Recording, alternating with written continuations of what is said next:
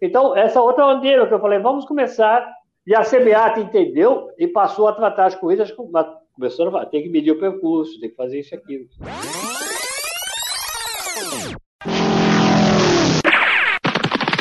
Escute agora o Por Falar em Correr.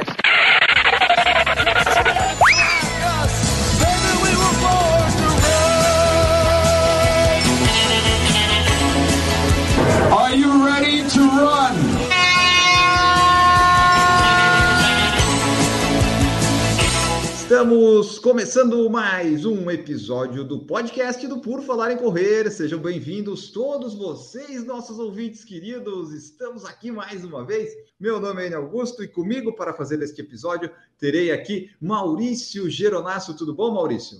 Fala, pessoal. Tudo tranquilo? Hoje eu vou tentar conseguir aquele diploma que eu tanto sonhei desde que eu comecei a correr. Vamos ver se eu consigo arrancar um diplominha de maratonista hoje. Olha, mas esse diploma eu acho que tinha que fazer um tempo, Maurício. Não dá para conseguir assim. Vamos, vamos, vamos descobrir aqui com o nosso convidado muito especial, Tomás Lourenço, muito conhecido da Contra-Relógio da revista. Tudo bom, Tomás? Seja bem-vindo ao nosso podcast. Legal, estou muito feliz de estar participando e de contar um pouquinho dos 28 anos da revista, que acabam sendo também um pouquinho da história da corrida no Brasil, na medida em que sem sombra de dúvida, eu não sou modesto nessa parte, a revista ajudou as corridas de rua a saírem numa situação de, posso falar direto, de caos, que era um absurdo que tinha, acontecia há, há 30 anos, para a situação de hoje, infelizmente estamos parados tal, mas as corridas no Brasil já nos últimos vai, 5, 10 anos já estavam no mesmo nível lá de fora, alguns problemas ainda, tal, mas de forma geral nossas corridas são ótimas, tanto quanto as, as lá de fora. Às vezes apenas com o inconveniente do calor, que não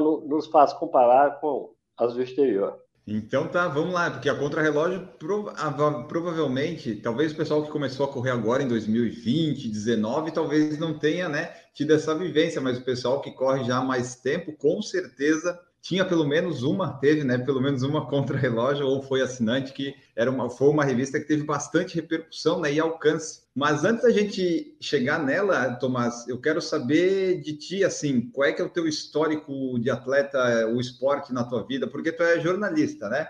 Então, provavelmente, correr e ser jornalista veio antes de criar a contra-relógio. Eu queria um pouco dessa tua história pessoal, assim, no esporte e na corrida. Eu, eu era Bom, tinha, lutei judô muitos anos, também nadei, mas sempre de forma.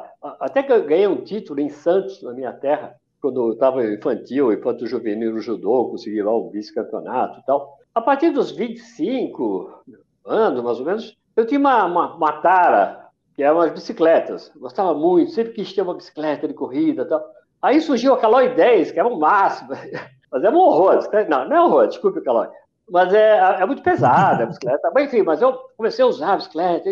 Aí depois comprei uma melhor, aí comprei uma bicicleta japonesa. E, e eu andava com um grupo de, ciclistas amadores mais competitivos, do tipo, a gente saía para pegar a estrada ou a marginal aqui na cidade de São Paulo, e saía no pau mesmo, tal, sei Bom, e uma das coisas que o ciclista que se achava que era ciclista como eu, era parar um mês, 15 dias por ano, geralmente em janeiro, como fazem os ciclistas profissionais. Para, encosta a bicicleta, não, nem olha para ela e faz qualquer outra coisa. Eu geralmente ia para a praia com a minha mulher e minhas filhas acampar. Aí jogava bola, mandava, tal, fazia qualquer coisa. Mas um ano, uh, era uma rotina isso. Um ano eu não pude viajar porque eu mudei de emprego e não tinha férias em janeiro para não fazer nada, eu resolvi dar uma corridinha e volta ao quarteirão, só para dar, assim, duas, três voltas, sei lá. E achei uma coisa esquisita. Eu cheguei transpirando muito, porque no ciclismo você quase não transpira, por causa do vento. Na hora que você já sabe pedalar, você anda na roda do outro tal. Eu achei engraçado, achei legal tal. Aí gostei, esqueci de fumar, esqueci de fumar. Eu fumava pouco, mas fumava. Mas aí com a corrida, você, acho que pelo fato de você fazer muito, ser ofegante, né? Eu esqueci de fumar e gostei muito. E, e, participei de uma, não tinha corrida. Na cidade de São Paulo, cidade de São Paulo, devia ter um, vamos chutar alto, devia ter umas 10 a 12 corridas no ano. No Qual ano. ano que era? Silvestre, mais umas 7 ou 8. Eu qual ano que era, participei... Tomás? Só para a gente. Qual que era esse ano, mais ou menos, aí? 70 e pouco? 91, 80? 92. Tá. Nos anos 90. Aí eu corri uma provinha contra o fumo, até a primeira, e gostei, tal, tal, tal. Mas como eu era jornalista, eu falei, bom, quero ler alguma coisa, né? Aí, mas não, não havia nenhum lugar que você encontrava, mas eu acho que eu encontrei alguém na cidade universitária, e aí o que, que tem para ler? Aí, cara, não tem nada, como nada. Ah, tem um livro, aí, do, aí tem um livro do americano, eu me esqueci agora o nome, que é, é um livro clássico, é um livro enorme, é um livro interessante, muitas coisas. Mas tinha um capítulo, por exemplo, muito interessante para o Brasil. É como correr no dia que está nevando. Aí eu falei, e outras coisas que não tinham nada a ver com o Brasil. Tal, tal. Começou a surgir um negocinho na cabeça. E eu já estava jornalista com muitas coisas, trabalhos em vários lugares. Mas aí eu falei, não, eu vou, quem sabe lançar uma revista, por que não? E comecei com essa ideia, que naquela época era uma coisa não muito simples, porque não havia internet, né? Aí eu resolvi que ia correr uma maratona. Eu nem sabia quantos quilômetros era. Francamente, não sabia mesmo. Eu vi na televisão um tal de Abel Biquila, de Roma. Eu achei aquilo incrível, né? O cara. Aí encontrei um fulano na cidade universitária, um médico, que corria lá dentro do contrário. Escuta, tem maratona no Brasil? Tem, tem três ou quatro. Ah, vai ter uma em Blumenau daqui a dois meses e meio. Eu vou correr então. Não, não, 42, 42 quilômetros, cara. Mas eu já corria, como eu tinha muita base ciclística, correr ela ficou normal, não foi uma coisa difícil, muito fácil. Tanto é que eu fui a Blumenau, três meses depois que eu decidi, fiz um treininho com os amigos, uma, uma treinadora, aí fui e fiz o meu recorde pessoal até hoje, 3 horas e 4, aos 45 anos. Na e primeira? Aí, na primeira. E aí, quando eu fiz, eu vi aquele mundo da maratona, aquele ambiente, eu falei, pelo amor de Deus, tem que fazer uma revista para esses caras aí que são super legais, tal, tal, tal. No ano seguinte eu cheguei lá com a revista. E estava 92. Eu corri Blumenau, fiz meu recorde. Primeira maratona e recorde. Até hoje. Depois eu. Aí a história é longa. Depois no ano seguinte eu voltei lá, o ônibus se perdeu. A gente chegou atrasado. Eu ia lá para fazer o sub-3, obviamente. Chegou o ônibus da equipe, chegou atrasado, que era Itajaí. E naquela época tiro, não era chip. Então você chegava cinco minutos atrasado, o tempo já está correndo, cinco minutos. E eu Desisti praticamente da prova no meio, fiz 3 e 7, eu acho. Fiquei tão irritado, mas tão irritado como a minha mulher brinca, que eu resolvi lançar a revista.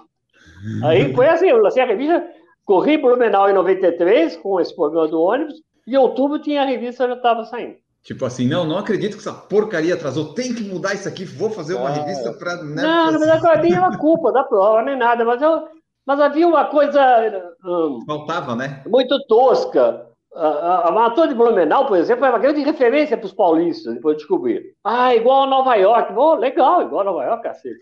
É, porque lá, lá em outro lugar, a gente vai de ônibus para largada. Eu fiquei super entusiasmado, então em 92, a minha primeira. Mas quando eu cheguei lá, o que, que ia fazer depois de sair do hotel? Eu não dormi à noite, é a primeira maratona, obviamente. Eu não dormi, e quando cheguei lá, o que você quer fazer depois de pegar 50 minutos de ônibus? Você quer ir ao banheiro? Sabe quantos banheiros tinha na largada? Zero. Aí eu comecei a lutar, peraí, isso aqui é igual a Nova York? Cacete. e a partir daí foi outra bandeira que eu comecei na revista, que era assim, como não tem banheiro na largada, ainda mais uma prova que você vai para a largada, distante, quando você chega lá, né, você só quer ir ao banheiro. E eu vi umas cenas horrorosas, do pessoal ficando no chão, olha... Foi a partir daí comecei, eu fiquei marcado, eu tô mais aquele chato, só fala em banheiro e tal, mas não é absurdo, não tem, né? E aí começou, lancei a revista. Eu acho legal essa parte que o Tomás traz, traz para nós, de 92 não haver nenhum periódico, nenhuma revista que falasse ah, sobre corrida. E realmente a única revista que nós tínhamos que falava de esporte e 99% dela tratava apenas de futebol era a revista Placar. Era a única revista que tinha circulação na, nas bancas. O mais que se ouvia surgido. falar era é. São Silvestre no final do ano. É, tinha surgido, eu só fui descobrir depois que eu lancei a revista, um ano ou dois depois o meu dentista tinha uma coleção da revista, que tinha um, deu um ano e pouco essa revista, chamada Viva. É uma, uma revista do Rio de Janeiro e focada na Maratona do Rio, praticamente. E a Maratona do Rio, ela, a corrida, ela é uma exceção na época já. É uma corrida muito bem feita. Ah, ótimo. As pessoas saíram de São Paulo, tem uma ideia, algumas pessoas que eu conheci, pegavam ônibus e iam fazer os treinos lá no Rio, eram os treinos programados. Bom, a, Maratona do Rio foi uma exuberância para a época, fugia completamente as todas as outras. Depois a gente vai ter essa excelência em São Paulo com a Corpore, fazendo umas corridas, umas corridas no Parque do Apoel, fechadinho e tal. Mas então teve essa revista Viva, que eu só conheci depois, revista legalzinha, pequena e tal, mas que durou um ano e pouquinho, só durou até 89, Começou em 88, fechou em 89, uma coisa assim. Depois que a revista começou a ter sucesso, a contra-relógio, a gente ficou, acho que 10 anos sozinho. Eu tenho que falar que as pessoas, praticamente, a maior parte são pessoas de baixa renda que corriam nos anos 90. Então, ninguém se animava a lançar revista. Eu lancei a revista, tem um famoso depoimento de uma pessoa, eu já publiquei sobre isso, que foi taxativo. Assim, eu manjo de corrida, uh, eu sou ligado ao Jó, eu duvido, duvido que essa revista dure um ano.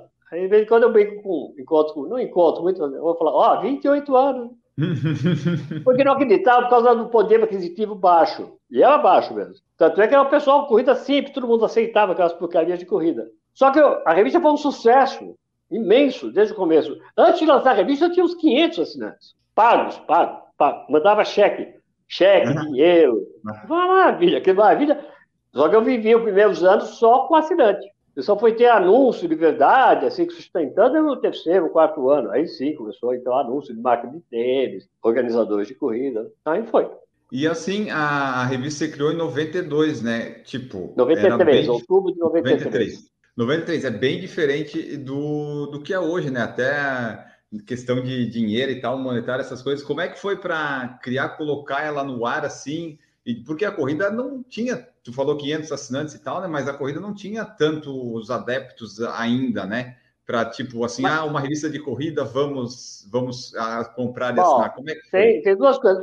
Para, para lançar, eu até pedi um, umas malas diretas, é umas listas com nome e endereço de algumas corridas que eu conhecia do Rio, eu me lembro, algumas consegui. Na São Silvestre eu não consegui. Falava, não, não vou dar esse nosso cadastro, né? Aí eu mandei, acho que, vai, 5 mil cartas, uma bala direta. Metade voltou, era tudo endereço ultrapassado. Mas, vocês têm que lembrar que é o seguinte, durante os primeiros 10 anos da revista, vai, 15 anos da revista, eu e minha mulher íamos todos os fins de semana numa corrida. Todos, não, faltava um ou dois por ano. Natal, acho que a gente não ia, ah, é isso, era uma ou duas corridas cada fim de semana. Chegava lá, montava uma mesinha, tudo bem, com essa revista, quer assinar, quer comprar a edição, a bolsa e tal.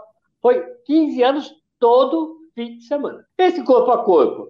E mais, uma revista legal, bem informativa. E desde o começo falando, a revista surgiu para as corridas melhorarem, para a gente valorizar os corredores, exigir que sejam tratados com, com educação eu não pedia nada no começo, eu pedia assim, que largasse no horário. As provas largavam uma ou duas horas depois. Banheiros, zero, quase todas. Trânsito não controlado, assim, água de vez em quando tinha. Mas, eu comecei a bandeira sobre isso, uma premiação para elite, ou quase elite, era sagrado. Tantas vezes o pessoal ligava, Tomás, quer fazer uma corrida aqui no meu bairro, tal, tal, tal, tal. Eu, minha verba é tanto, que eu tenho, o açougue a mim me deu uma grana, não sei o que, tal, tal. Agora, só com premiação da elite, tal, tal, gasta tudo. Aí, que, que, a elite não nos ouça. Mas aí eu falava, só cara, baixa um pouco e garante água no percurso para o pessoal. Faz uma coisa arrumadinha, põe um banheiro. Banheiro quase não havia banheiro químico aí.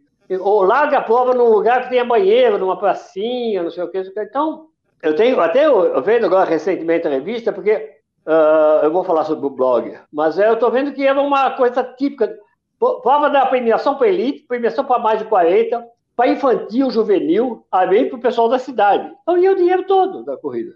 Só que não tinha trânsito controlado, tal, tal, tal. Não vou nem falar em medalha, camiseta, isso aí, nem. E eu nem nunca me preocupei muito. As pessoas falam, mas você tem que batalhar para arrumar medalha. Cara, cara, vamos pô, largar no horário, ter médico na chegada, isso que importa agora camiseta, medalha, ah, legal. E só foi depois de alguns anos que eu comecei a falar, olha, dá medalha para todo mundo, que dá só para os primeiros. Falei, não, ou dá para todo mundo ou não dá para ninguém, pô. Foi assim.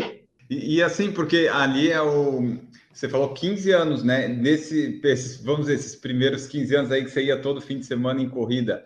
É, era só sempre vocês? Como é que tu viabilizava as matérias? Porque a Contra Relógio sempre foi uma revista que sempre teve bastante material, bastante dicas e matérias e treinamentos e tudo mais, né? Como é que tu foi reunindo esse, ou pessoas, ou fazendo as matérias, porque, claro, era a única revista, né, mas era uma revista boa, né, que se fosse uma única revista, uma revista ruim, não ia ninguém ler. Então, como é que tá, foi reunir tinha os colaboradores, a foi surgindo, como eu falei, às vezes eu estava, um cara, o, o, meu primeiro grande colaborador foi o baiano Ayrton Ferreira. Ele me contratou para descobrir que tem uma revista, você lançou aí um mês atrás, ou dois, E ele é um, um fanático por corrida, tarado, assim como eu tal. Aí falou, eu quero escrever na revista. E ele já tinha livro publicado, Ailton Ferreira. Aí passou os primeiros 10 anos da revista, era o meu colaborador maior, fazia planilhas de treinamento que todo mundo seguia, ótimo, puxadas pra cacete. Mas quem conseguia fazer a planilha dele chegava na maratona meia tranquilo. Aí eu apareceu um nutricionista e falou: Olha, eu soube da revista, eu quero participar, eu quero, faço questão, porra, um projeto honesto, que tem um propósito legal. E foi surgindo, foram surgindo os colaboradores. E só que eu sempre tive como parâmetro, todo mundo que escrevia regularmente, eu pagava um colabore. Isso sempre foi sagrado na revista. Não, às vezes tinha lá uma pessoa ou outra que queria participar. Mas só um exemplo típico. Uma vez a seleção de futebol ia jogar no México. E, e tinha uma nutricionista com nome na época, a Patrícia Bertolucci. E ela foi convocada, foi convidada para ser a, a nutricionista do time lá do futebol. Só que aí tem os cartolas, tem aqueles negócios. Aí quando ela. E os caras já tinham levado todas as, as comidas, ou seja, feijoada. Aí ela falou: olha, feijoada pode até comer, mas assim, fazer parte da alimentação dos jogadores do México, da seleção brasileira, que lá não é, então você nem viaja. Aí eu telefonei para ela, consegui. Tu não quer escrever na revista? Ah, eu quero. E ela já é meio conhecida, eu escreveu dois, um ano, dois e tal. Então acontecia isso de uma pessoa querer. O, o, eu estava comentando contigo há pouco. Ligou lá o assessor do, do médico do Corinthians, eu não me lembro o médico. Ele falou: Olha, eu conheci a revista, legal. Eu sou, eu sou ortopedista, como você sabe, do Corinthians e tal. Queria escrever na revista. Tá bom, isso aí do caso não pagava porque ele estava se promovendo, de certa forma, né? Escreveu dois anos na revista, dois anos. Então acontecia isso. De... Em relação às corridas, eu ia, corria, ou não, mas realmente eu corria. Aí chegava, depois eu aprendi a não me, me desgastar muito, porque eu chegava, ia para a mesinha onde estava minha mulher, depois, não, anual ou semestral, ia, recebia o cheque, era tudo com cheque, dinheiro e tal, e fazia assinatura depois de correr. E depois eu escrevia sobre a corrida, que eu tinha corrido, e falava, porcaria de corrida, não, boa, foi bom, legal, sei o quê. Ou, é outra coisa que começou a ficar muito forte, eu falava, pessoal, participou de corrida aí? Manda um depoimento pequenininho. Se foi boa, elogia, lógico. Foi ruim? Fala por que foi ruim.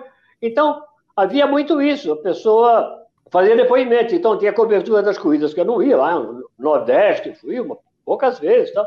Mas as pessoas mandavam informações. Não tinha fotos, é o meio fraco nesse aspecto visual, poucas fotos tal. Mas a gente sobreviveu porque a, a, a, revista informativa, ela tinha uma sessão maravilhosa chamada Agenda de Corrida. Você queria uhum. participar de uma corrida. Como é que ia saber? Você ligava lá para ô Roberto, sabe?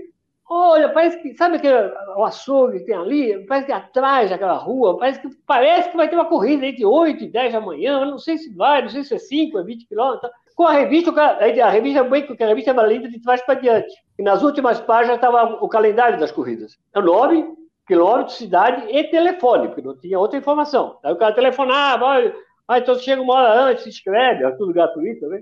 Então a revista passou a ser assim, uma, uma necessidade. Por isso o sucesso dela entre os assinantes, porque o cara assim, ou o cara assinava a revista e recebia, ou ele não sabia nada. E o mesmo valia, valia para os organizadores. Quanto o cara me ligava, ah, eu uma corrida aqui, eu quero pôr um anúncio na revista, legal. Quanto custa? Custa tanto. Pô, tá caro, ah, não, se não baixar, não vou pôr anúncio. Cara, se tu não puser anúncio, azar seu, não vai ninguém na tua corrida. Se você puser, vai, tá, tá. E foi muito assim.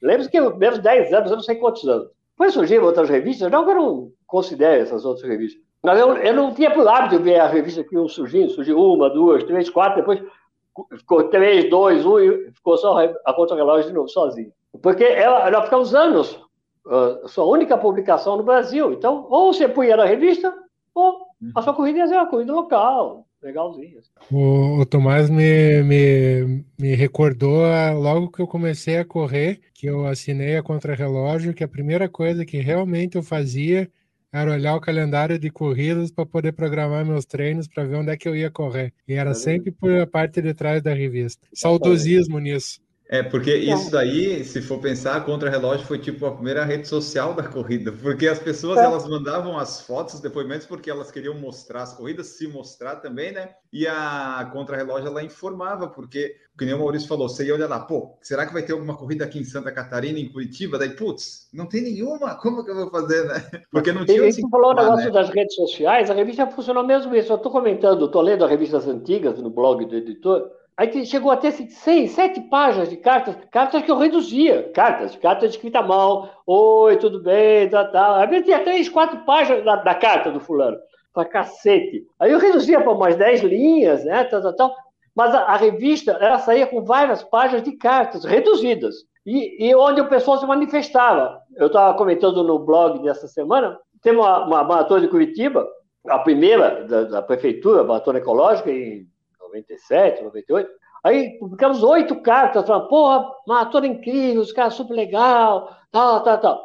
Aí depois tinha dez cartas falando da meia noturna de Floripa, que foi um, uma, uma, merda, uma droga total. Teve um atropelamento, para você ter uma ideia. A segunda colocada, Rosângela Faria, foi atropelada, porque a prova noturna, o controle de trânsito era zero. Eu não fui na prova. Mas aí recebemos 10 cartas. Então a revista tinha a função de você gostou, quer, quer se manifestar, quer protestar, quer elogiar. Tá, tá, tá. Além dos caras que fazem. Como é que eu faço para sair na revista uma foto minha? Ah, sem chance.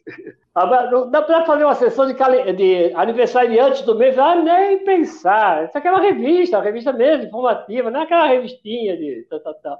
Eu uhum. levava muito sarro o cara chegar assim, sou assinante, nunca saí na revista. Falei, cara, é simples, pô. Se tu ganha São Silvestre, eu te dou a capa. Capa, é tua. Dinheirinho. Tá, pô, tá tirando saco? Não. Por que, que eu vou dar uma foto tua na revista? Se tiver uma história trágica, é, legal. Enfim, quantas vezes a gente não publicou cartas de, de assinantes? Olha, eu, eu aí, fiz aquilo, tal, tal, tal. E publicava lá. Eu tenho minha foto na sua revista. Ah, é? Maurício fez ó, a matéria do Maurício, a Corrida pelo Coração. Corrida pelo Coração. O que, que era o tema? Eu, Maurício já teve três infartos. Ah, então alguém fez a matéria, né? Eu não me lembro. Foi, foi o Ângelo Binder em 2014. Ah, é, ele é um atuante de Curitiba, né? Isso. Ah, 2014. Então, a gente recebia assim, eu, eu tive alguns colaboradores Sim. mais recentes, a quem eu pagava por labora, eles mandavam uma sugestão de pauta, ah, isso aí, mas, ah, isso é legal, tá? ou até eles cobriam corridas, ó, vai ter maratona em Curitiba, não vou, não, maratona eu ia sempre, em todas. Então, faz uma matéria, eu pago, mando uma foto e tal. Inclusive, em outra oportunidade, eu mandei pro, pro Savazone, na época que ele estava na Contrarrelógio. Ele é. pediu a, o auxílio de depoimentos de pessoas que participaram da Maratona de Curitiba aqui. A gente fez um, um, um apanhado de pessoas aí e mandamos depoimentos para ele, para ele publicar é, na revista. A gente fazia muito de, de ver o pessoal participar, equipes também. Sempre deu um apoio muito grande para as equipes. Eu tenho algumas aqui ainda na minha coleção, todas guardadinhas aqui com o maior carinho. Para eu, eu não esquecer, eu queria só lembrar o seguinte: a revista teve 325 edições. Né? Você tem Desde todas elas aí? Tem, estão aqui atrás de mim. Aqui, essa, essa estante aí. Desde outubro de 93 até abril de 21. A, a, a segunda parte dessas 325 edições está tudo digitalizado e está no site. Você lê, a, essa que está mostrando aí, você lê a edição completa, completa. Vai virando página por página, está lá tudo certinho. São 160 edições. Se você entra no site, vê, vê a revista digital, né, o site, né, contrarrelógio.com.br, vê a revista digital e estão lá em ordem, bonitinha, as, as últimas 160, completas, completíssimas. Mas as primeiras 160, ou seja, não foram digitalizadas nem vão ser, porque não, não é possível. Então, essas primeiras 160, eu estou comentando uma, duas, três, quatro edições por semana em dois posts no blog do editor, no site, eu saio no site também, blog do editor. Aí eu comento rapidamente a revista, falo as coisas mais importantes. E é uma forma das pessoas que não leram essas edições terem uma ideia. Então, a pessoa pode ler a revista digital, as últimas 160, que tem matérias que continuam atuais. Uh, natação, treinamento, tem tudo lá. Ah, eu queria correr Roterdã. Tem 10 matérias em Roterdã, sabe? Falando como é que foi no ano tal, que não foi não sei o quê. Paris, Nova York, tem uma porrada. Aí chegou um tempo, a gente começou assim, ó, assinante, principalmente assinante, ou um leitor avulso também. Olha, correu a prova tal, lá fora, principalmente, porque gente não podia ir, não tinha nem dinheiro, eu corri muitas provas lá fora, mas... Então você manda depoimento, uma fotozinha sua também, tal, tal. Mas acontecia assim, tudo bem, Tomás, ah, por telefone, tudo por telefone. Eu corri em Paris, maratona, pô, falei, posso fazer depoimento? Falei, pô, pô, é o seguinte, eu tô com seis depoimentos já aqui, Sabe? Então, é, não, é, manda uma frase assim. Acontecia muito isso. A Nova York tinha 300 brasileiros. Sem exagero, vai, sem exagero, algum 10% dos que iam a Nova York são assinantes. Aí você falou, quero mandar meu depoimento, uma foto, olha, esse mês já está puxado, não tem nem espaço. Então, era essa assim, é, uma, né? é uma forma de valorizar também, lógico. Era, era assim, né? Mande sua relato de prova desde que não seja nas majors, que não precisa. Ah, não, eu não tenho, é major. Tá, e olha só, é, o pessoal que está ouvindo agora, né, que o nosso público-alvo que ouve aí é entre os 30 e 40, né, entre é essa faixa que ouve mais, talvez quando começou a correr já estava na, na internet, estavam as coisas, informações, né? Mas é interessante ver porque a revista começou em 93 e até a internet começar a funcionar e ter acesso, vai lá, 2002 é uns 15 anos que na é. verdade a contrarrelógio era o único meio que a pessoa tinha de se informar, né? Tu não tinha outro Exato. jeito de, de saber o que estava acontecendo se não fosse por ali. Até as outras revistas que tu falou, eu não sei exatamente quando elas surgiram, mas eu confesso que eu só lembro da Runners Brasil, que era um conteúdo que às vezes tinha alguma coisa, mas geralmente era uma matéria traduzida lá de fora e não durou muito tempo, né? Então, assim, a Contra-Relógio ela começou e foi, né? Acho que muito também por causa de ti, né? Que fazia a questão da revista ser certinha, as informações, os coisas lá, porque falava com os brasileiros, né? Tipo os corredores. Ah, tá faltando banheiro, tá faltando não sei é. o quê a revista aqui atrás, né? Ia incomodar o pessoal. E a gente era muito profissional. Eu, eu sempre fui meio, digamos assim, militaresco. Não é um momento bom para falar essa palavra, mas enfim. Uh, eu era muito certinho. Então, o cara assinava, eu ficava louco da vida. O cara chegava na entrega de kit e fazia assim: Oi, tudo bem? Eu, sou, eu fui assinante. Eu assinei e não recebi a revista. Eu dizia, ah, eu perdi o controle. Como não recebeu a revista?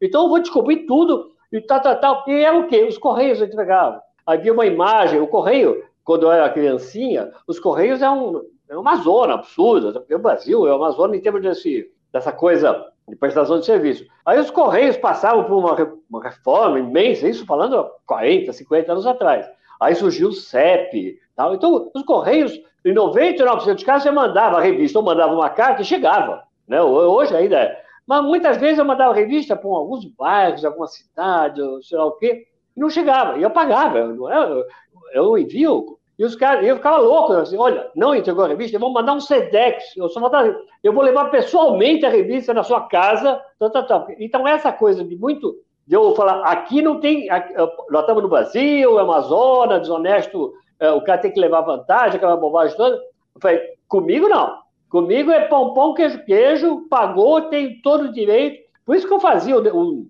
uma atuação contra os organizadores, falei, pô, deixa, eu, eu cheguei a usar essa expressão para alguns, que não entendiam, mas, cara, deixa de ser burro. Se você faz uma prova ruim, o, o patrocinador não vai gostar, os, os, os, as pessoas que participam não vão gostar, a revista vai meter o pau em você, e na época nem é, havia um problema que a OAPA das Escrita não cobrava, né? Então a prefeitura que fazia, 70%, 80% era a prefeitura.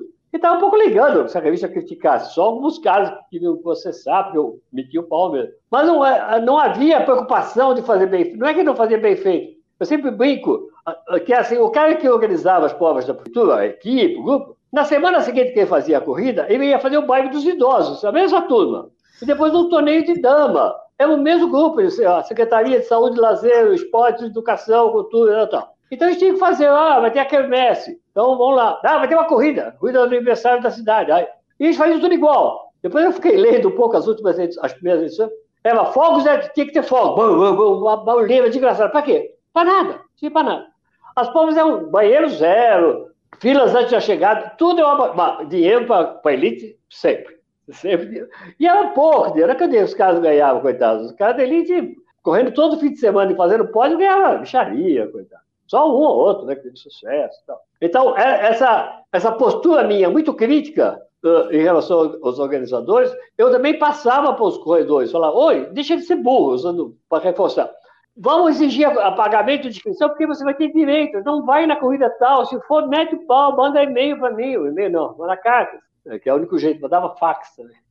Ainda teve o fax. Surgiu o fax, o órgão subiu. Então, essa postura Daí, eu até uso algumas vezes tal, uma expressão que ficou famosa, digamos assim, que as corridas no Brasil se dividiam em duas fases. Isso eu não, não ponho em dúvida, não aceito que alguém fale que não. Antes da revista e depois da revista. Antes da revista era uma zona, a zona, ficaria absoluta. Depois de uns 5, 10 anos da revista, as corridas passavam a ficar legais, os, surgiam os organizadores com objetivo de lucro, Nada contra o lucro, você fala isso. Acho que alguns exageram um pouco o valor da inscrição. Mas eu comecei a falar assim: vamos uh, fazer bem feito a corrida?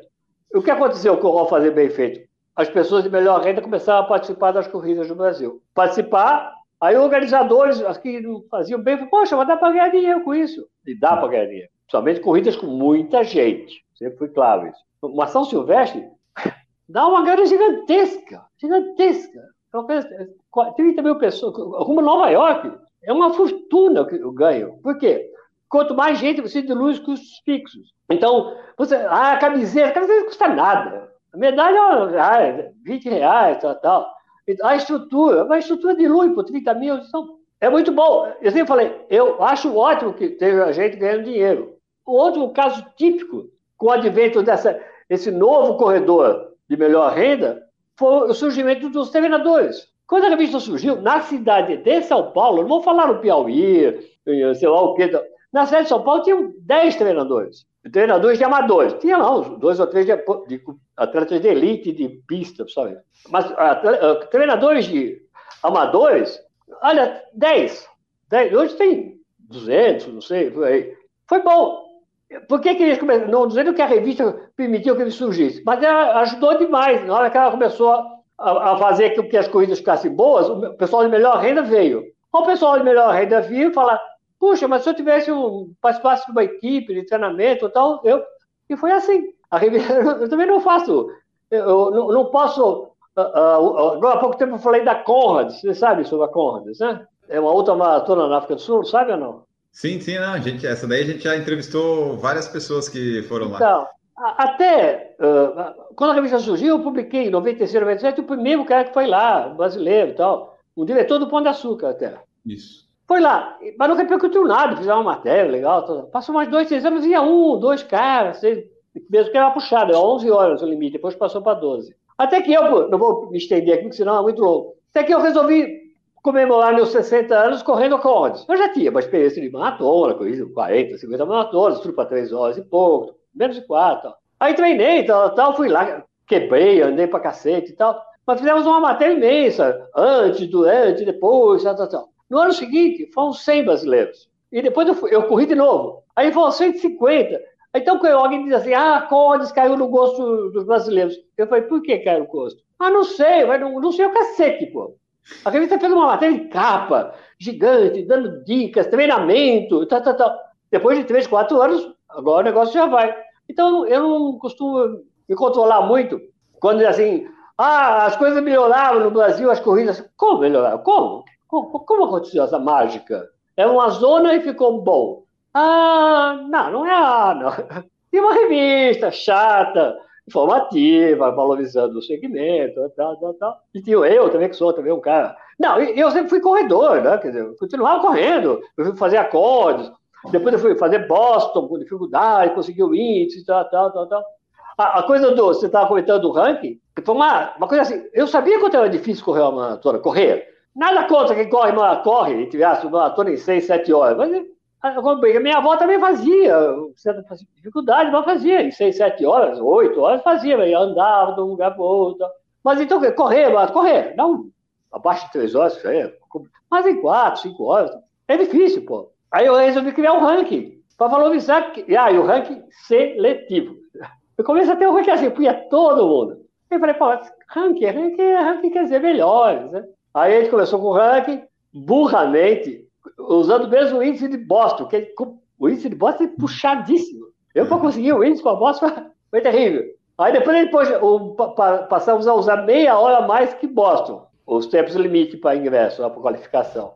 Aí as coisas melhoraram e o ranking foi uma. Eu não entrei no ranking algumas vezes. Não que era difícil, mas às vezes eu não treinava direito. Então, então o ranking, qual é a função do ranking? Valorizar quem gostava de treinar, que eu não gosto de falar isso, mas corria seriamente. Então, algumas pessoas, durante anos, nunca gostavam muito de mim, falavam assim, esse ranking é uma droga, devia pôr todo mundo, mesmo que chegue em sete horas, na maratona, ah, cara, não dá. Tem que se, a um... diz, se a pessoa diz que o ranking é uma droga, mas que deveria abrir para todo mundo, é porque ela queria estar ali, né? É, é um... O Tomás ele fala bastante ali porque com a contrarrelógio né, teve várias mudanças e meio que padronizou algumas coisas nas corridas de rua que tinha que ter, né? E, e mesmo assim, hoje em dia, 2021, mesmo com todos esses padrões, a gente vê às vezes ainda algumas coisas absurdas, né? E eu imagino como que devia ser um absurdo antes da contrarrelógio ter, sabe? Que hoje em dia eu vejo algumas provas que eu penso, meu Deus do céu, imagina como é que era em 92, 93. É, e, a nisso, gente... e nisso, nessa época, Tomás, você sentia que quando começou a escrever sobre as provas, que você chegava na, na distribuição dos kits, o pessoal já olhava, putz, lá vem o Tomás e vai falar mal da minha corrida. Acontecia isso? Acontecia. O, o Tião Moreira, que é o fotógrafo, ele, muitas vezes eu não podia. Eram duas corridas no fim de semana na Grande São Paulo, sei lá. Duas importantes, porque tinham anunciado também. Aí eu ia tinha um ano outro. Eu não corria. Aí fotografava a prova e tal. E eu ouvia as pessoas e falava, Antônio, vai mandar bola. E a gente começou a fazer. As pessoas detestavam isso, os organizadores. É uma mãozinha para cima, mãozinha para baixo. Né? Aquele gênio romano lá. É, então, metia. Tinha prova que tinha só mãozinha para baixo não largou no horário, não tinha banheiro na largada, o trânsito não está controlado, faltou água no percurso, e vai. Aí pá, pá, pá, pá, pá. E o Tião comentou há pouco numa live, falou assim, eu chegava, vi, lá viu o Tião da contra relógio, ô Tião, dá uma força aí, não vai com aquela mãozinha para baixo, né, e tal, mas, mas, a gente, eu, com a revista, eu, eu outro dia fazendo blog, eu fiz bem uma coisa bem esquematizada na cabeça. Eu, digo que a atuação da contra-relógio do Tomás, em relação às corridas do Brasil, que permitiu que elas melhorassem, sensivelmente, totalmente, da água para o vinho. Foi assim no começo.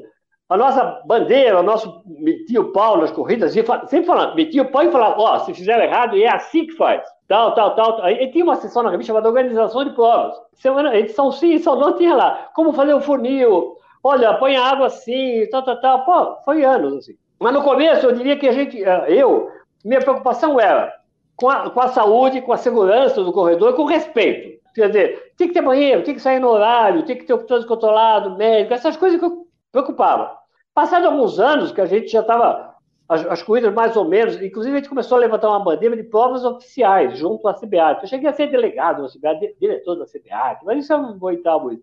E passamos a. Criamos, criamos junto, a CBAT passou a exigir, a, a oferecer, o cara quer fazer uma prova oficial, pagar uma taxa, Aí o percussão era medido, tal, tal, tal, e fazia. E aí dava todo o valor a essas corridas. Mas no começo, então, a preocupação era tratem bem os corredores. Tanto só isso que era a minha preocupação, só isso. Depois eu passei para um segundo nível, depois de alguns anos, que é assim, corridas. Uh, quanto tempo? 15 quilômetros. Como tem 15 quilômetros? Eu, eu, o, o, mais, o mais famoso tem uma Gonzaguinha, que é uma prova clássica em São Paulo, uma semana, duas antes da São Silvestre.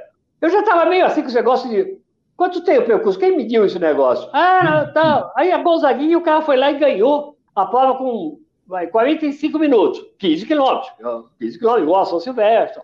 Aí, passado uma semana, duas, o cara ia a São Silvestre fazia 4 minutos mais. Como? O percurso é igual, as duas provas são 10, temperatura, na mesma cidade. Aí eu cheguei pro cara da, da, da Polícia Militar, daqui a pouco, escuta, quem mediu essa prova? Ah, foi o Joãozinho. Ele pegou uma moto, mas faz uns 20 anos, sei lá o que. Você Aí eu escrevi, a Gonzaguinha não tem 15, tem 14.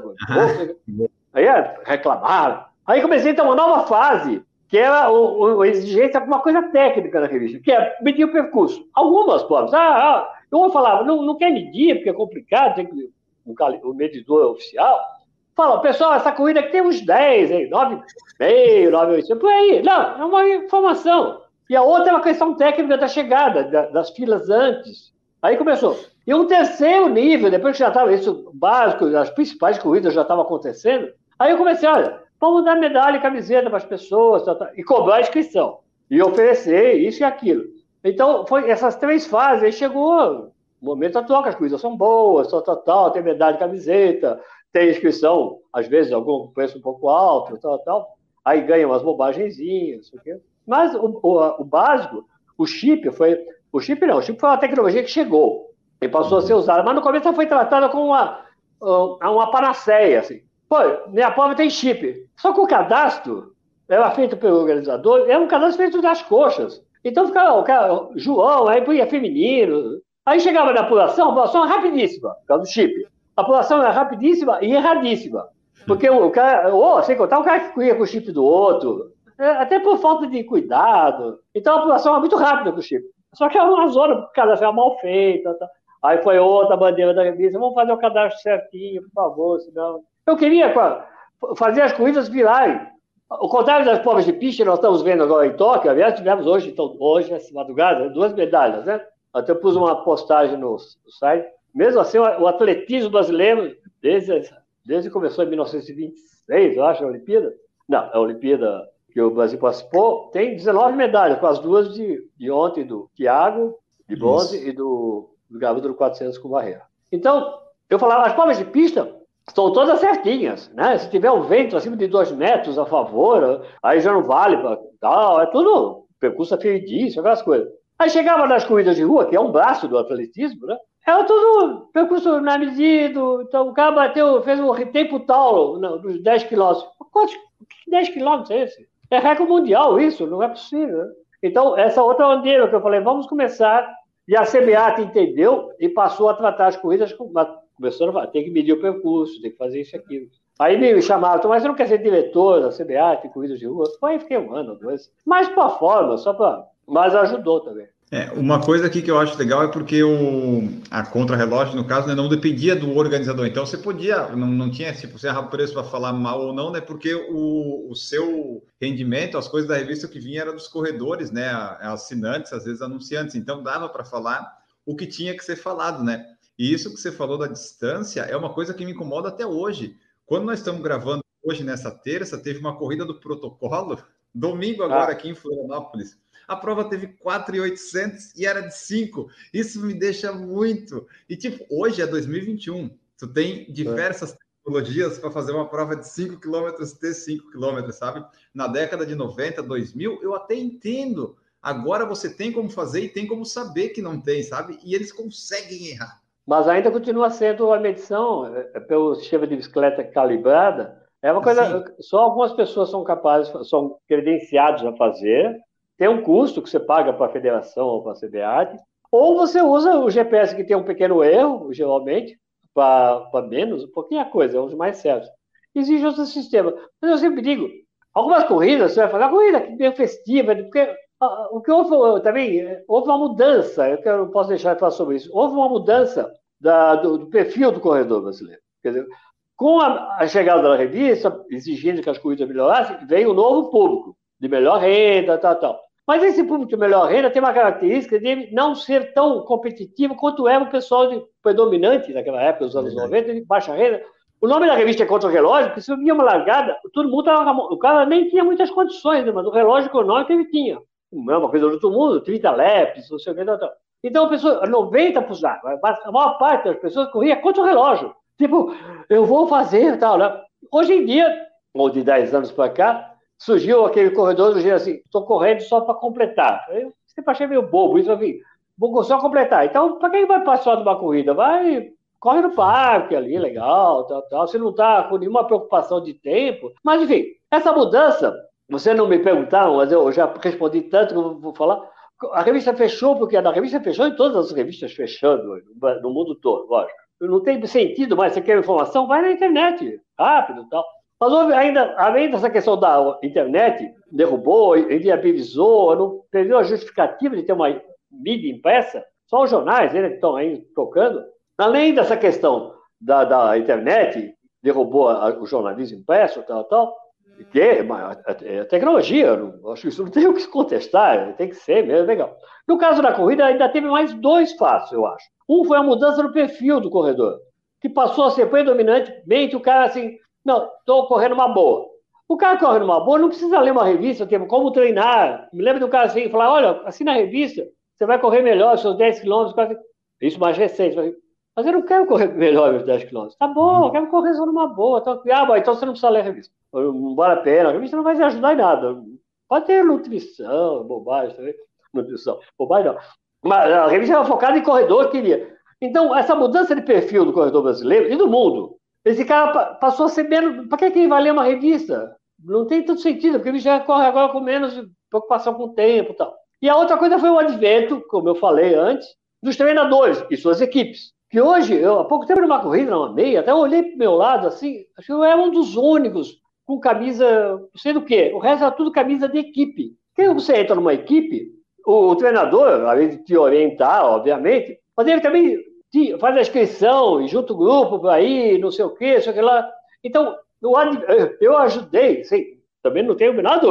Eu ajudei a surgir aí, ó, estimulei, enfim, a revista ao melhorar as corridas, veio um novo grupo de corredores e viabilizou o surgimento dos treinadores, que eram pouquíssimos no Brasil, uma dezena, sei lá, 20, 30, e hoje são, sei lá, mil, dois mil, não sei quantos são. E com isso também perdeu muita gente, passou a dizer, não, a revista é legal, mas meu treinador me orienta, faz a inscrição, eh, e tal, tal, tal, e, inclusive tênis, ele falou para comprar assim, então, quer dizer, a revista também passou a ter essa concorrência, entre aspas, das equipes de corrida, que a maior parte do nosso assinante sempre foi de gente sem equipe. E como no Brasil, na época que surgiu a revista, nos anos 90, nos anos 2000 e tal, uh, se o cara estava no interior, Mato Grosso, ele era mais 30 que corriam na cidade. Nem treinador, nunca teve treinador nessa cidade.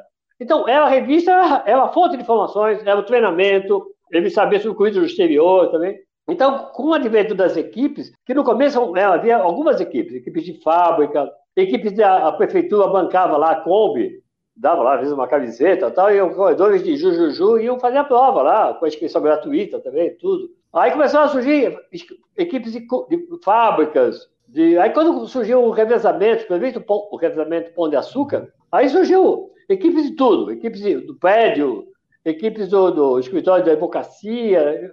Então foi um outro fenômeno. E mais recentemente está mais calcado em equipes de corrida, de treinadores.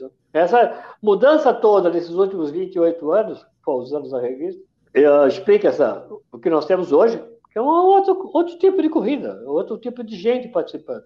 E assim, é, como é que foi? É, tu falou que foi abril agora a última, né? Mas daí, quando é que tu viu assim que, ah, ok, é, não vai dar mais para fazer, ou tu já tinha visto que ia parar? Tipo, que não, chegou até tinha. 2021 foi até bastante, né? Pensando que né, a, a, revista começou a tipo não se pagar também, dar prejuízo. É, nos últimos dois, três anos já estava. A gente tinha, os assinantes estavam caindo um pouquinho, tal, tal, tal, os anúncios uh, estavam também escasseando, mas viabilizava a revista, ela continuava andando. Mas eu, eu notava, eu, cada vez mais eu notava, eu chegava numa. É, aquela frase que eu falei há pouco, eu chegava num lugar, até em maratona, que sempre foi nosso público, maratonista, meio maratonista, foi o público maior da revista. Porque o cara corria uns 10 quilômetros, ele não precisava treinar, não precisava treinar, não. Ele não precisava de orientação, da, ordem, da nutrição, fisiologia, não sei o que. É, 10 quilômetros, pô, uma boa, tranquilo. Mesmo correr seriamente, vai. Mas nos últimos anos, essa mudança de perfil começou a constatar. Eu ia numa maratona e falava, bom, acho que vai ter umas X assinaturas, tal, tal. e comecei a ver gente que eu não conhecia, caras novos. Aí eu olhava, assim, quantas vezes o cara chegava assim, e foi começar a marcar. Eu com a mesa, com as revistas, eu, minha mulher. Aí o cara chegava, aí só ouvia algumas vezes, assim, oi, o que, que é isso aqui? Uma revista, né? Revista, revista de corrida. Mas para quê? Por quê? Para quê? Uma revista informativa, e o cara não entendia, não é que ele era burro, né? Ele não entendia, porque ele estava na equipe dele lá, do treinador João e do tal, tal, tal. Já vi equipe, é tudo escrito em inglês, né? É obrigatório, agora é tudo em inglês, né? Nome de corridas em inglês, tudo, mas deixa eu falar. Aí o cara não entendia, falou assim, ah, legal, ah, tem matéria sobre corridas no exterior. E o cara, tá, eu entro no site lá, acho, né? Ah, é, verdade, tal, tal. A única coisa que salvar um pouco tem um ranking.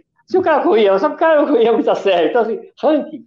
É, qual a sua idade? Ah, 50 anos. Ah, você entrar no ranking, por exemplo, nessa maratona e outra maratona do Brasil, você tem que fazer 3,50. 3,50? 3,50 eu não faço, não. É 4,5, 5 horas. Ah, bom, então acho que. Olha, francamente, essa revista não é para você, tá? Minha mulher fala, então, uai, pelo amor de Deus. Não, mas não é, não tinha função para as pessoas.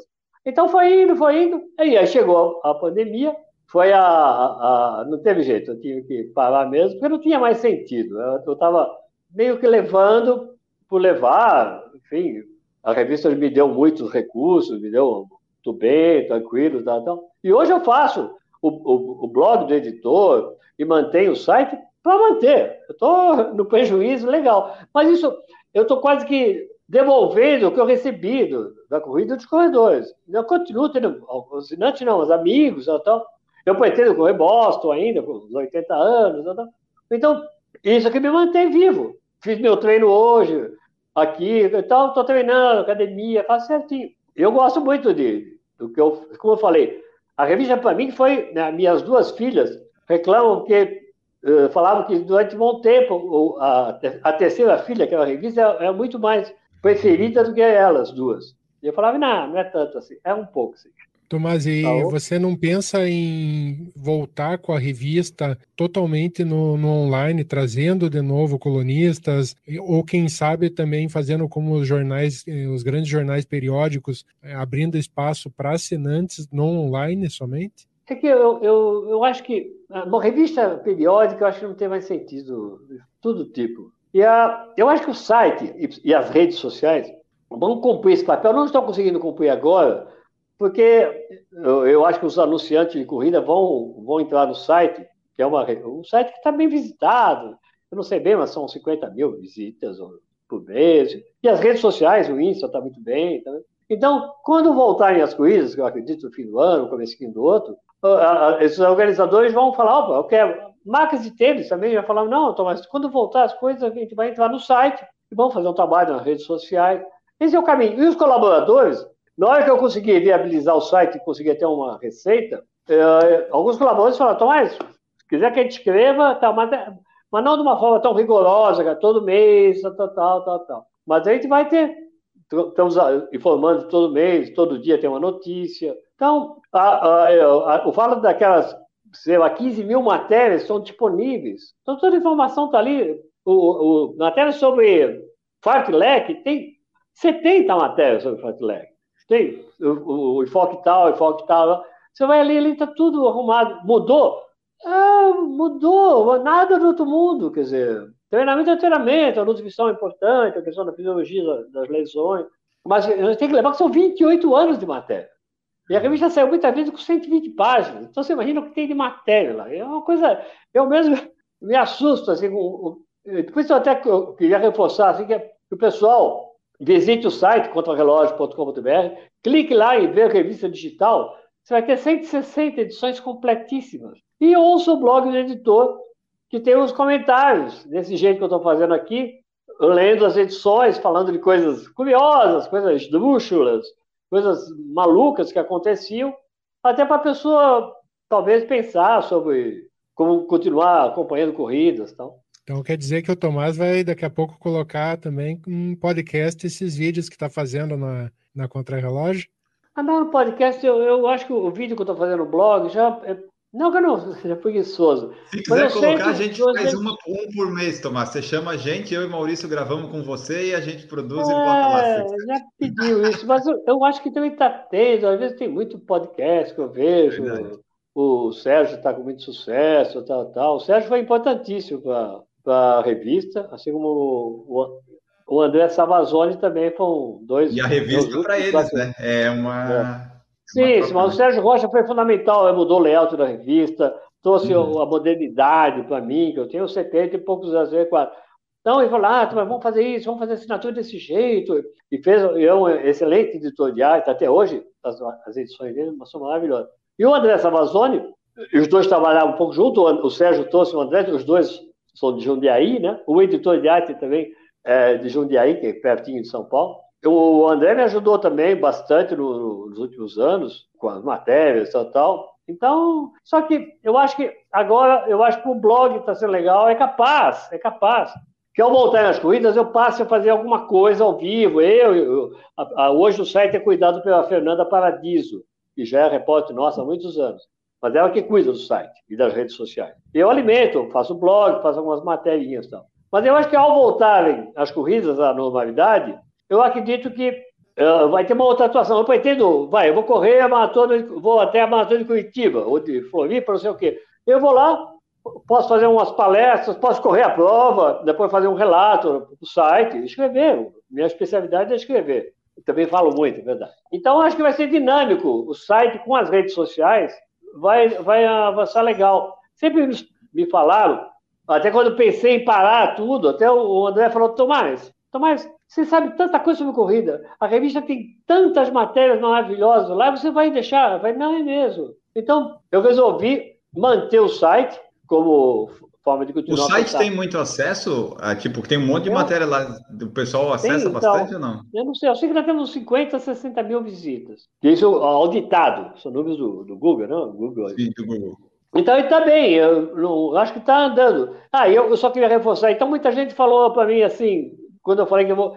vou, vou parar com a revista impressa, saindo para a banca, para o assinante e tal. Falaram, mas como? Você vai deixar de fazer isso? Eu falei, não, eu vou deixar porque não tem mais viabilidade, mas não vou deixar de.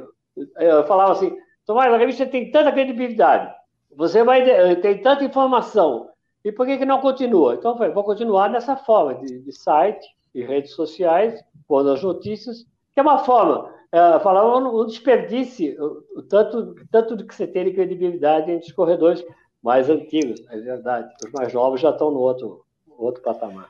Mas é, é, legal isso da revista porque ali, né, tá, tá publicado digital, né? A, a primeira que eu tô vendo aqui, né, outubro de 2007, a febre dos blogs de corrida. Veja como montado o seu. É legal isso porque tu consegue dar uma revisitada na história das coisas que Exatamente. Dia... De outubro de 2007 a abril de 21 estão todos aí, todinhos. Então, faltando uma que nós estamos resolvendo uma questão técnica aí. Então, são 14 E eu fiz uma anos, sessão né? na revista chamada Releitura, que eu chamo para algumas matérias, que você vai ver no site, e é uma forma de o cara ficar tem preguiça de entrar no site. Então, eu chamo algumas matérias, ó, aqui tem o texto, só texto, agora você pode ver, isso é uma coisa recente, de um, três semanas para cá. Gostou dessa matéria sobre dor, dor, a dor, acho que agora em destaque está a dor do dia seguinte. Ela é ótima, por sinal que você treinou bem, isso aqui. Aí você lê só texto ali no site na releitura.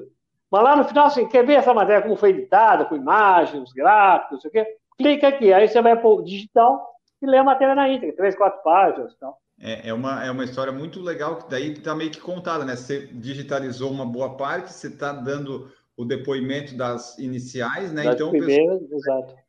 É isso aí é importante ter esses registros, né? Porque antigamente a gente não tinha muito registro histórico das coisas. Agora é bom, né? Aproveitar que o site está ali, você mantém o site. Eu acho até que é legal manter o site, né? Você tem até colocar uns anúncios do AdSense ali para gerar algum, alguns anúncios de para gerar uns centavos de dólar. Isso é importante, já que tem bastante é, acesso. É, já, já tive, mas não me enchia um pouco a paciência. E a gente sabe que eu já tenho contato, eu conheço todos os organizadores mais importantes do Brasil, eu conheço. Alguns é, até é tive alguns atritos, né?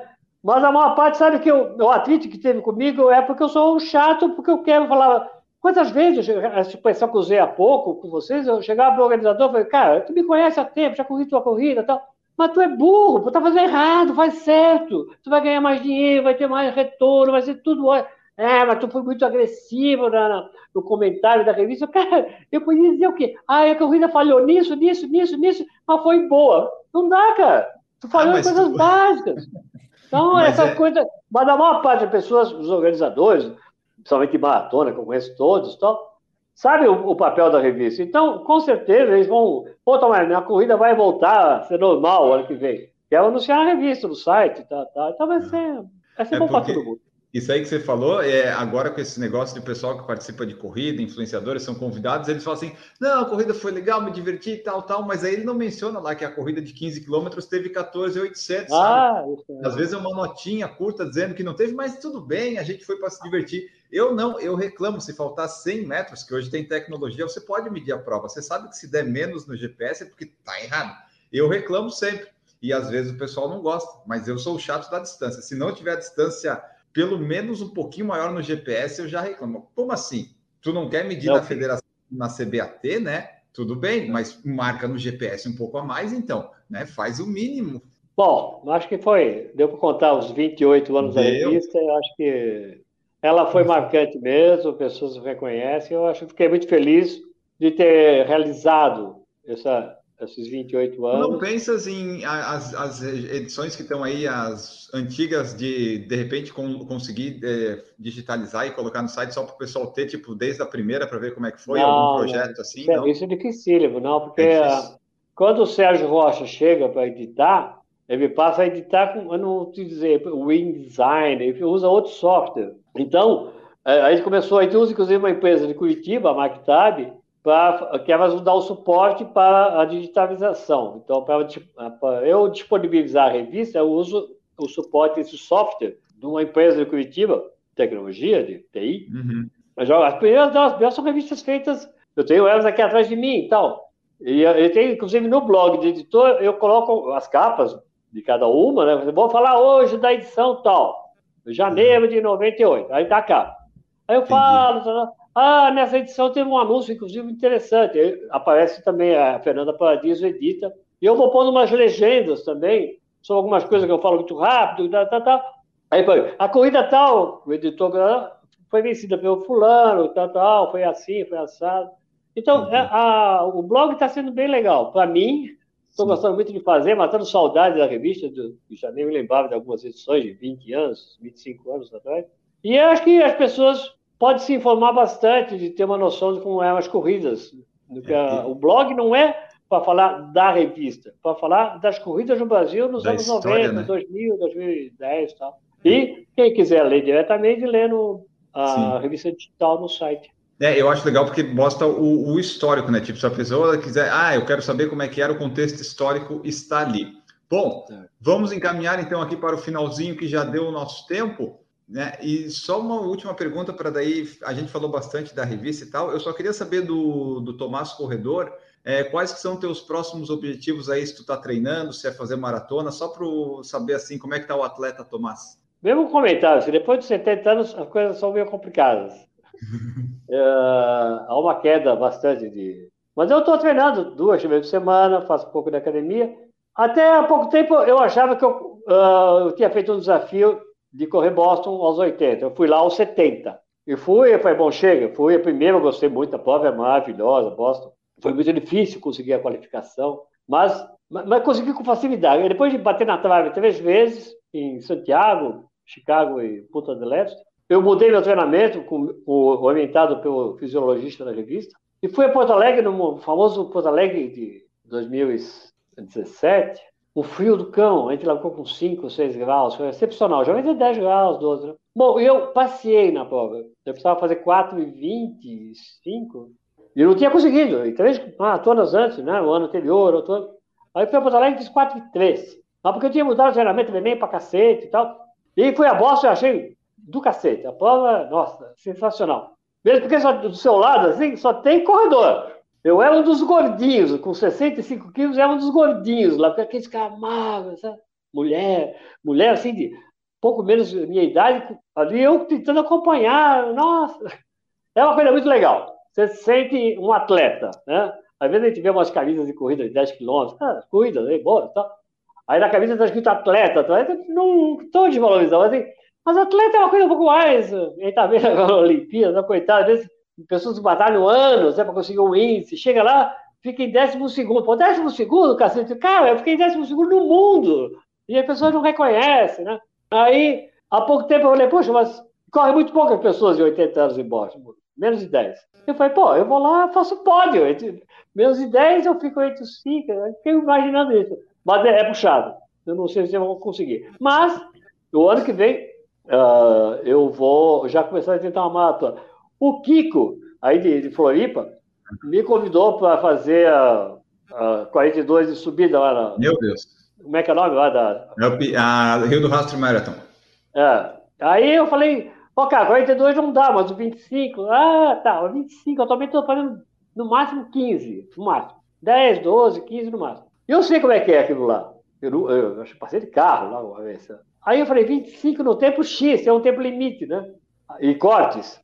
Aí eu olhei e falei, Tomás, não vai dar, está pesado, porque todo mundo engordou um pouquinho, né, na, nessa pandemia. Aí você mandar um e-mail para o Kiko, Kiko, obrigado pela inscrição, tal, tal, mas não, não vai ter jeito. Eu não vou conseguir. Para ir lá, vai ser voltar de ônibus, que é o ônibus que pega o pessoal, né, que não... Mas eu acho que o ano que vem, as coisas melhorando, vai dar para voltar, aí eu já vou até brinquei com o Paulo Silva, de Porto Alegre, falando, Paulo, minha maratona já vai ser a tua, hein? Em junho, acho que vai ser. Isso. Então, vamos ver. Eu tô, não estou desanimado, eu acho que é apenas.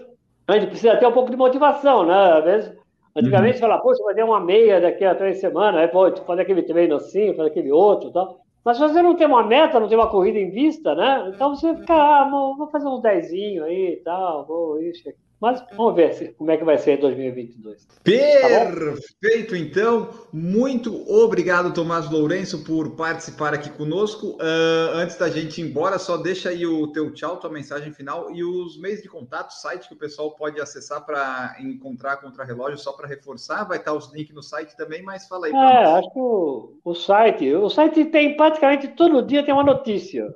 É, contrarrelógio.com.br Tem várias coisas. Tem o, a revista digital. Acho que vocês deviam sempre todo mundo olhar, porque tem. Está muito legal. As matérias são muito bem editadas. Essas imagens, então, dos últimos 15 anos, né? Por aí, 12 anos. Começou em 2007 para cá, estão todas digitalizadas. Então, são matérias exuberantes, muito bem editadas, muito bem escritas, muito informativas, sabe? E uma coisa para reforçar. E eu pretendo, quando eu voltar minhas corridas, principalmente as maratonas, o ranking, o famoso ranking, Opa. eu pretendo continuar fazendo e publicando no site a listagem, como já estamos fazendo. Só o diploma, eu não sei como é que eu vou fazer. Digital. Mas eu acho que a tendência é o seguinte: você entrou no ranking, legal. Você pede, eu te mando o, o diploma digital. Aí a gente vai fazendo e vai mandando, sem, não precisa ser assinante, não precisa nada. Eu estou numa fase que não estou precisando, preocupado das assinaturas, mas sim de fazer uma coisa comunicativa, mantendo uma linha de corridas, de, de enfatizar que é legal treinar tal. Bom, pessoal, então aí, ó, conversamos com o Tomás Lourenço. É, esperamos que vocês tenham gostado. Vocês mandem aí seus feedbacks, seus comentários nas redes sociais, e-mails, YouTube, Twitter, enfim, onde você quiser, você manda aí dizendo o que, que você achou. Mande sua sugestão de pauta, de entrevista, de tema, de notícia, enfim, escute aí o Por Falar em Correr. Estamos em todas as redes sociais que você imaginar: Instagram, YouTube, Twitter, Facebook, podcast. Você nos encontra em qualquer lugar. E agora, vamos embora, né, Maurício Geronasso? Muito obrigado pela sua presença. Gostou do episódio de hoje? Enio, muito obrigado. Eu que tenho que agradecer você.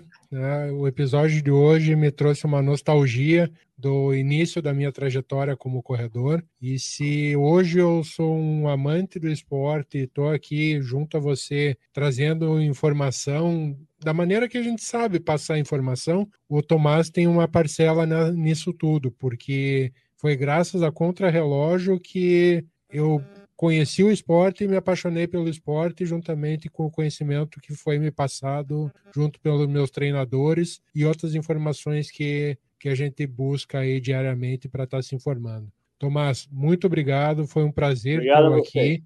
Espero que futuramente a gente possa bater um papo pessoalmente. Legal. Maravilha. É isso aí, pessoal. Então nós ficamos por aqui, sempre lembrando, né? O Maurício falou isso. O podcast Por Falar em Correr, que começou como Por Falar em Corrida, ele começou inspirado no podcast da Contra Relógio que o André Savazone e o Sérgio Rocha faziam. Então a Contra Relógio também tem influência nisso, porque a gente começou com isso daí também. Então, acompanhe-nos por aí, vai lá no site da Contra Relógio, faça aí tudo o que tem que fazer e nós ficamos por aqui com mais um episódio espetacular do podcast do Por Falar e Correr. Muito obrigado a todos e tchau!